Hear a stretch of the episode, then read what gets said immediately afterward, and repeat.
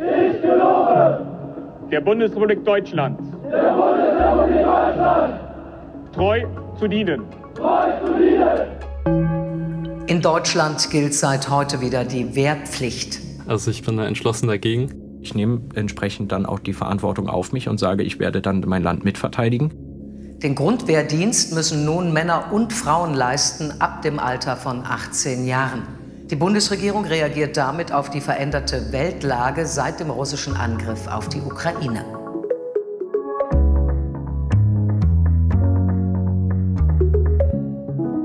Hallo, ich bin Christine Becker. Und ich bin Gabor Hallas. Wir beide arbeiten im ARD Hauptstadtstudio und hier im Podcast spielen wir alle zwei Wochen ein Zukunftsszenario durch. Und heute geht es um das Thema mal angenommen, die Wehrpflicht ist wieder da. Die wurde übrigens nie abgeschafft, das muss man gleich als erstes sagen, aber 2011 ausgesetzt. Heute machen wir das wieder rückgängig. Die Wehrpflicht gilt also wieder. Und ja, bei mir sind die Bilder im Kopf auch sofort wieder da. Ich weiß noch, wie ich den Brief bekommen habe zur Musterung, wie ich mit der Straßenbahn dann ans Ende der Stadt gefahren bin zum Kreiswehrersatzamt. Das war unglaublich früh. Es gab Neonlicht. Ich hatte Angst vor einer unangenehmen Untersuchung und ich war sofort in einer anderen Welt. Und das könnte in unserer Zukunft wieder ganz viele betreffen, 18-Jährige, 19-Jährige, und zwar nicht nur Männer, sondern vielleicht ja auch Frauen. Und wir wollen mal schauen, was das so auslösen würde. Die müssten auf jeden Fall dann wieder eine Uniform anziehen, wenn sie sich für den Wehrdienst entscheiden. Die müssten eine Waffe tragen. Ich habe mit drei Schülern gesprochen, mit äh, Janice Besic, mit Almo Görne und mit Finn Dieke. Die engagieren sich im Landesschülerausschuss Berlin, sind 16, 17 und 22. Ja, und die würden zu denen gehören, die es trifft. Ich glaube, dass der Gedanke für die eigene Person, sich selbst in Uniform zu sehen, in der deutschen Gesellschaft sehr weit weg ist. Mir selber würde es psychisch belasten, zu wissen, ich muss jetzt in den Kriegsdienst ziehen. Wenn man jetzt auf einmal eingezogen wird und es gesagt wird, du nimmst jetzt die Waffe in die Hand und kämpfst für unser Land. Ich glaube auch, dass es dazugehört zu einer Gesellschaft, dass man sagt, man steht auch im Notfall dafür ein, wenn es zum Äußersten kommt. Und ich auch persönlich sage, es ist eben jetzt auch das letzte Mittel, dann würde ich auch klar sagen, okay, gut, ich nehme die entsprechend dann auch die Verantwortung auf mich und sage, ich werde dann mein Land mitverteidigen. Okay, Wehrpflicht, Wehrdienst ist natürlich nicht gleich Kriegsdienst, sondern erstmal nur eine Grundausbildung, die man so an sich macht. Das stimmt, aber diese Gedanken kommen sofort und ich finde, dass man diese Sätze wieder hört. Also hätte man ja vor kurzem kaum gedacht, da hat sich echt viel getan.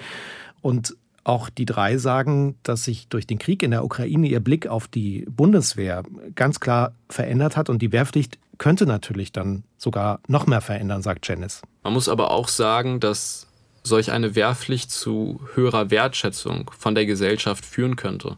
Wir haben das ja aufgrund eines sehr tragischen und eines sehr unerfreulichen Ereignisses ja bereits gesehen, dass das jetzt angestiegen ist, diese Wertschätzung aufgrund des Ukraine-Konflikts bzw. des russischen Angriffskriegs.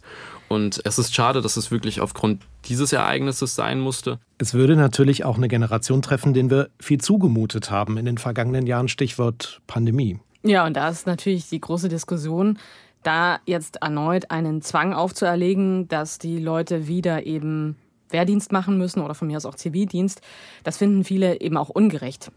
Genau, und auch darüber denken Finn, Janice und Almo nach. Durch die Pandemie und durch den Leistungsstress, dass die Wehrpflicht das fast zum Überlaufen bringen würde. Viele konnten nicht zu Oma und Opa, viele konnten ihre Familie nicht besuchen und, und, und. Wenn der erste Schritt ist, wenn man 18 wird und dann auch den Bundestag wählen kann, dass dann der erste Schritt ist zu sagen, okay, ihr werdet jetzt eingezogen, ihr bekommt von uns einen Brief und ihr müsst an der Wehrpflicht teilnehmen, beziehungsweise werdet auch verpflichtet, dann vertritt das nicht die Interessen nach dieser Pandemie zumindest. Da würde ich ein bisschen äh, widersprechen tatsächlich, weil ich denke, es liegt durchaus schon in dem Interesse auch der jungen Menschen in einem sicheren Deutschland zu leben und auch in einfach einer Wertegemeinschaft, die wir einfach haben. Aber auch wir haben äußere Bedrohungen und wir haben jetzt Glück. Es herrscht bis vor kurzem noch Frieden in, äh, in Europa. Jetzt haben wir den Ukraine-Krieg, was nochmal klar zeigt, jetzt es betrifft auch Europa, dass man da sagt, man muss im Notfall auch seinen äh, körperlichen Einsatz dafür tätigen, um diese Werte zu verteidigen und diese Gemeinschaft.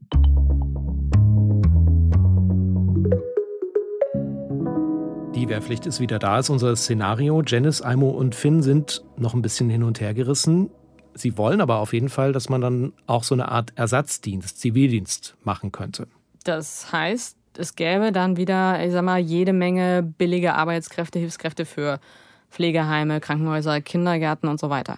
Naja, da fehlen so viele Leute und eben vor allem Leute, die sich auskennen. Da hätte die Wehrpflicht wohl eher wenig Einfluss, aber es gibt vielleicht ein anderes Problem. Die junge Generation ein Jahr von qualifizierter Ausbildung und Arbeit abzuhalten, das ist nach der Pandemie und angesichts äh, auch unseres Fachkräftemangels ökonomisch und gesellschaftspolitisch falsch. Okay, das ist jetzt Christian Lindner, der Finanzminister. Stimmt das denn, was er da sagt? Ja und nein. Ich habe mit Bernd Fitzenberger gesprochen. Das ist ein Wirtschaftswissenschaftler, der leitet das Institut für Arbeitsmarkt und Berufsforschung kennt sich also aus mit dem Arbeitsmarkt und mhm. der sagt, wenn man jetzt schnell Fachkräfte haben will, dann hilft so eine Wehrpflicht erstmal wenig. Weil man zunächst Menschen in der Wehrpflicht parkt und sie nicht äh, dem Arbeitsmarkt zeitnah zur Verfügung stellt.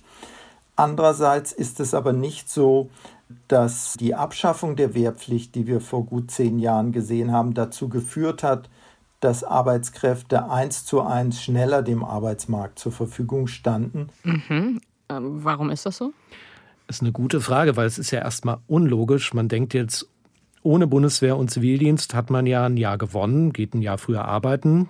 Das ist aber nicht so, zeigen die Daten von Bernd Fitzenberger. Auch jetzt dauert es seine Zeit, dass Jugendliche im Arbeitsmarkt landen. Schauen wir uns die betriebliche Ausbildung an vor 20 Jahren war das Einstiegsalter noch bei 18,4 Jahren. Heute liegt es bei über 20 Jahren. Okay, also da will man jetzt natürlich wissen, woran liegt das, dass die Leute dem Finanzminister nicht den Gefallen tun, gleich arbeiten zu gehen? Ja, das Stichwort ist das Gap hier. Das ist sowas wie ein Puffer, also ein Jahr, wo ich mal auf Reisen gehen kann, wo ich Jobs ausprobiere, wo ich Zeit habe und eben nicht nach der Schule sofort weitermachen muss. Das war bei mir auch so. Was hast du denn gemacht? Ich war tatsächlich ein Jahr in Italien, äh, aber nicht zum Urlaub machen, sondern ich habe da so eine Art soziales, kulturelles, freiwilliges Jahr gemacht. Also voll im Trend, weil fast 40 Prozent haben das zuletzt gemacht, hat Fitzenberger mir erzählt. Und früher gab es mit der Wehrpflicht oder mit dem Zivildienst, so war es bei mir ja ganz automatisch so eine Art Gap hier. Und das könnte jetzt in unserem Szenario ja wiederkommen. Die Zeit bei der Bundeswehr oder im Zivildienst hatte ja durchaus Einfluss auf die Berufsentscheidungen, auf die Entwicklung auch junger Menschen. Man konnte in dieser Zeit Kenntnisse erwerben, Fähigkeiten erwerben. Der berühmte Führerschein bei der Bundeswehr war dann auch eine zertifizierte Qualifikation, die einem im Arbeitsmarkt weiterhilft. Man konnte auch Arbeitgeber in diesem Bereich, sei es die Bundeswehr, sei es soziale Träger, kennenlernen. Und wer dieses Jahr gut nutzt, du sagtest Bernd Fitzenberger, der geht hinterher nicht nur klüger raus, sondern weiß auch besser, was er oder sie will. Also im Idealfall ist man dann sogar schneller im Job. Aus Arbeitsmarktsicht hätte so eine Wehrpflicht oder eine Dienstpflicht also durchaus auch Vorteile. Dienstpflicht ist ja tatsächlich auch nochmal eine ganz eigene große Diskussion. Wie das funktionieren könnte, haben wir in einer anderen Podcast-Folge auch schon mal beleuchtet unter dem Stichwort Pflichtdienst für alle. Hört da gerne nachher auch mal rein.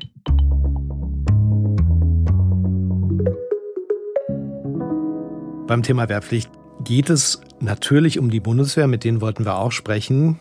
Das hat leider nicht geklappt. Die sagen, das ist eine politische Diskussion und verweisen eher auf das Verteidigungsministerium. Da sieht man so ein bisschen, wie heikel natürlich das Ganze auch irgendwie ist. Hängt sich ja auch damit zusammen, dass es um echt große Dimensionen geht. Also was die Menge angeht.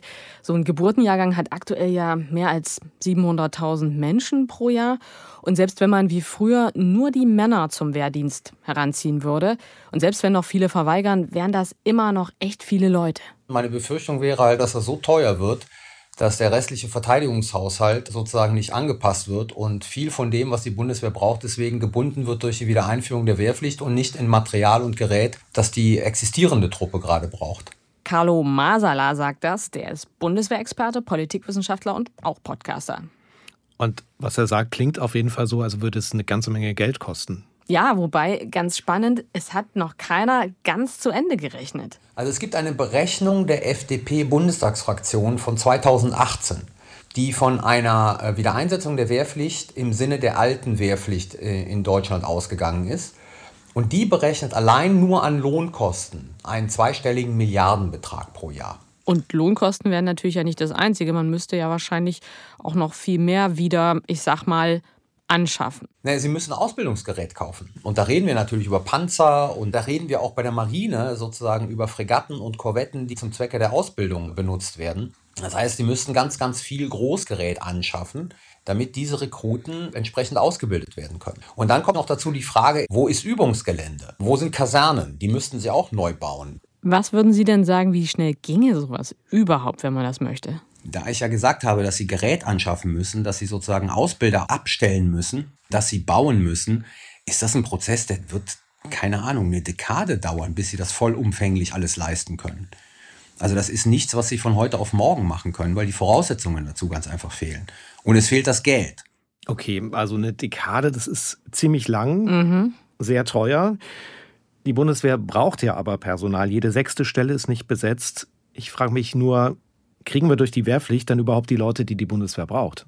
Das hängt natürlich so ein bisschen davon ab, was überhaupt das Ziel ist von so einer Maßnahme. Es gibt ja zwei Szenarien. Das eine ist, die Bundeswehr wird zur Bündnisverteidigung an der Ostflanke der NATO eingesetzt. Also der klassische Fall, es gibt einen russischen Angriff auf die baltischen Staaten, dann würde aller Wahrscheinlichkeit nach Artikel 5 der NATO ausgerufen werden. Dann würde die Bundesrepublik Deutschland Kräfte bereitstellen, die im Verbund mit anderen NATO-Staaten die baltischen Staaten verteidigen würden oder gegebenenfalls zurückerobern würden. Für sowas brauchen sie Profis. Da reden wir dann aber von einer Wehrpflicht, die mindestens 15 Monate lang sein muss.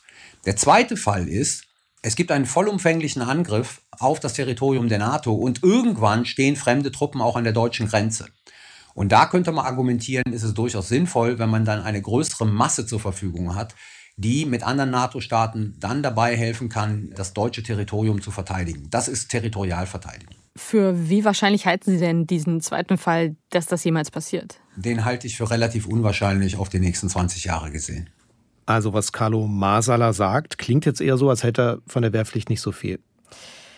Ja, also ich meine, er als Verteidigungsexperte schaut natürlich darauf, was bringt das sozusagen für Sicherheit und Verteidigung des Landes. Und da sagt er, hm, Zweifel, ob das so sinnvoll ist. Aber er sagt, klar, es hat vielleicht einen Vorteil, so eine Wehrpflicht, für die Verankerung der Bundeswehr in der Gesellschaft, weil dann wieder viel mehr Menschen sich auch damit beschäftigen würden. Hätte vielleicht auch einen weiteren Vorteil, dass die Leute, die dann zur Bundeswehr gehen, also Wehrdienst gemacht haben, dass sie sagen, ach, ich finde das gar nicht so schlecht, ich bleibe und werde Berufssoldat.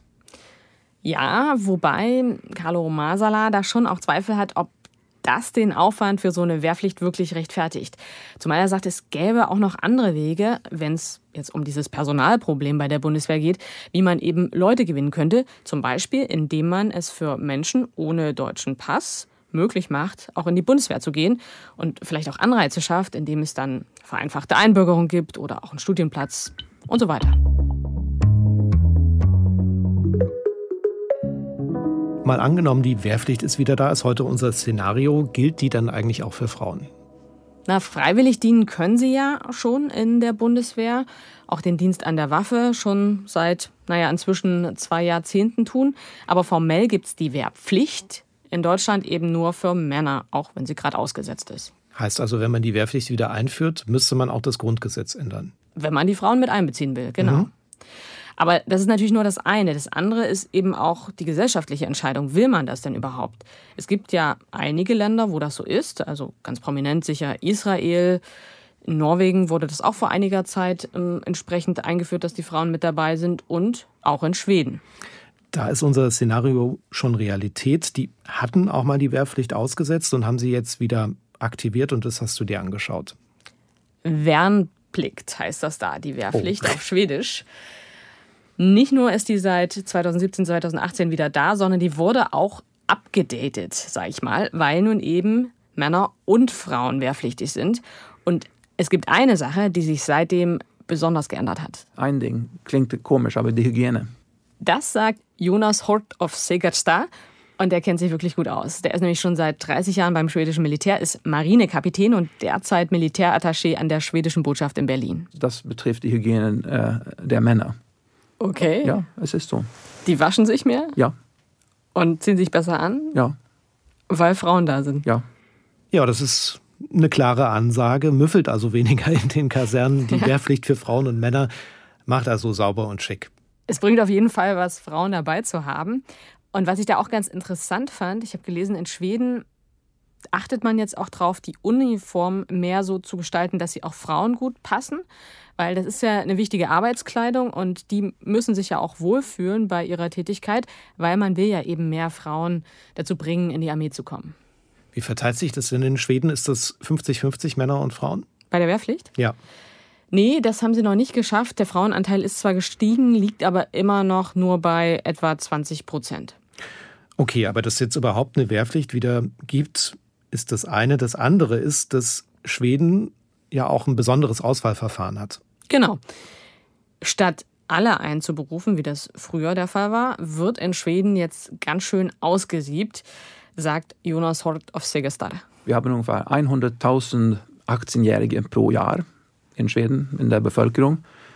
Alle diese 18-Jährige müssen dann einen Fragebogen äh, digital ausfüllen mit vielen Fragen von der Person, von Interessen, von Fähigkeiten, von physischen äh, Zustand und auch über die Motivation. Würdest du gerne eine Grundausbildung als Wehrpflichtige machen?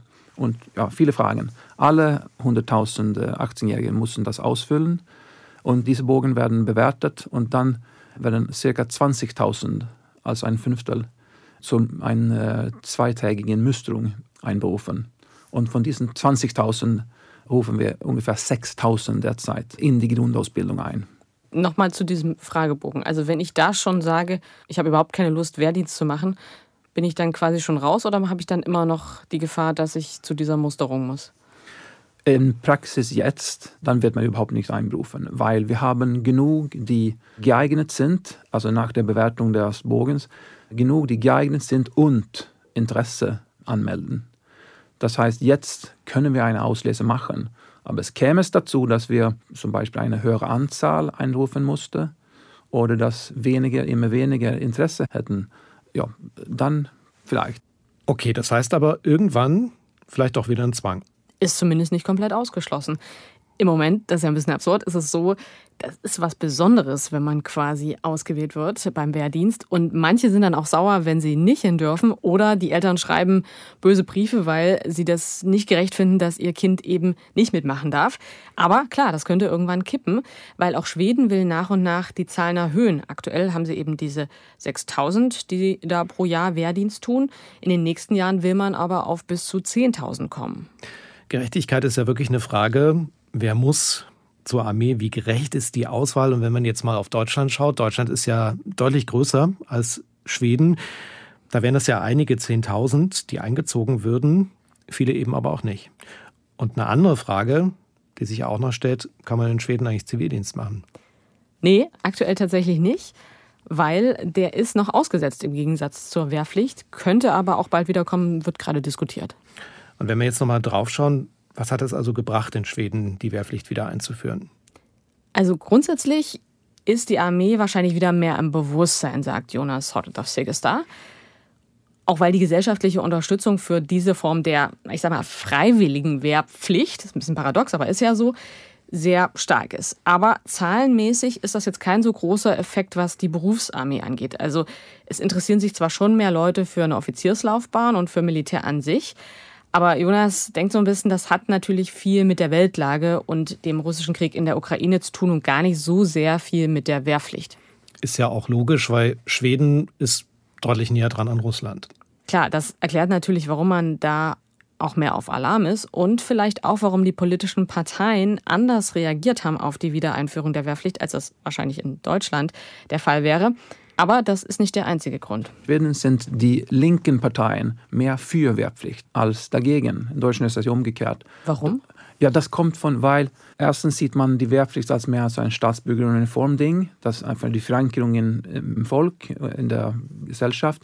Und auch zweitens, vor mehr als 100 Jahren, dann war die Einführung von der Wehrpflicht äh, sehr stark mit der Demokratieeinführung und der allgemeinen Stimmrecht verbunden damals konnte, wer Wehrpflicht gemacht hat, da dürfte auch stimmen. Für die linke Parteien ist die Wehrpflicht, äh, sie finden die Wehrpflicht gut. Und die ja, konservativen Partien finden, stärkt es, äh, die Verteidigung ist auch gut. Das wusste ich wirklich nicht. Und in Deutschland, du hast es gesagt, mhm. ist es vermutlich anders. Aktuell ist es ja so, wenn es ums Thema Wehrpflicht geht, die FDP ist dagegen, die Linke auch, die AfD ist dafür und bei den anderen Parteien sind es ja eher so geteilte Meinungen, je nachdem, wie man die Wehrpflicht ausgestaltet. Ja, total. Und das fand ich auch überraschend tatsächlich, dass in Schweden fast alle dafür sind. Eben aber auch, weil es aktuell kein echter Zwang ist.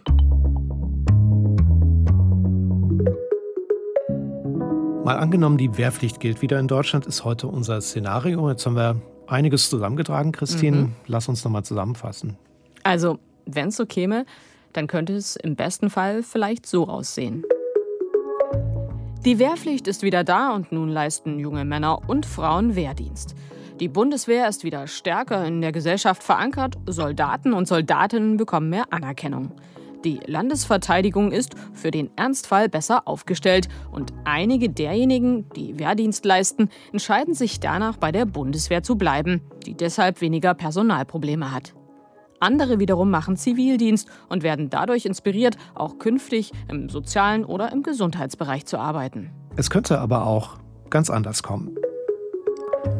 Im schlechtesten Fall bedeutet die Wehrpflicht für viele junge Menschen wieder den Zwang, nach der Schule nicht frei entscheiden zu können, für die Wehrpflichtigen braucht die Bundeswehr Gerät, Ausbilder, Kasernen, also großer Aufwand und hohe Kosten. Das Geld fehlt dann an anderer Stelle.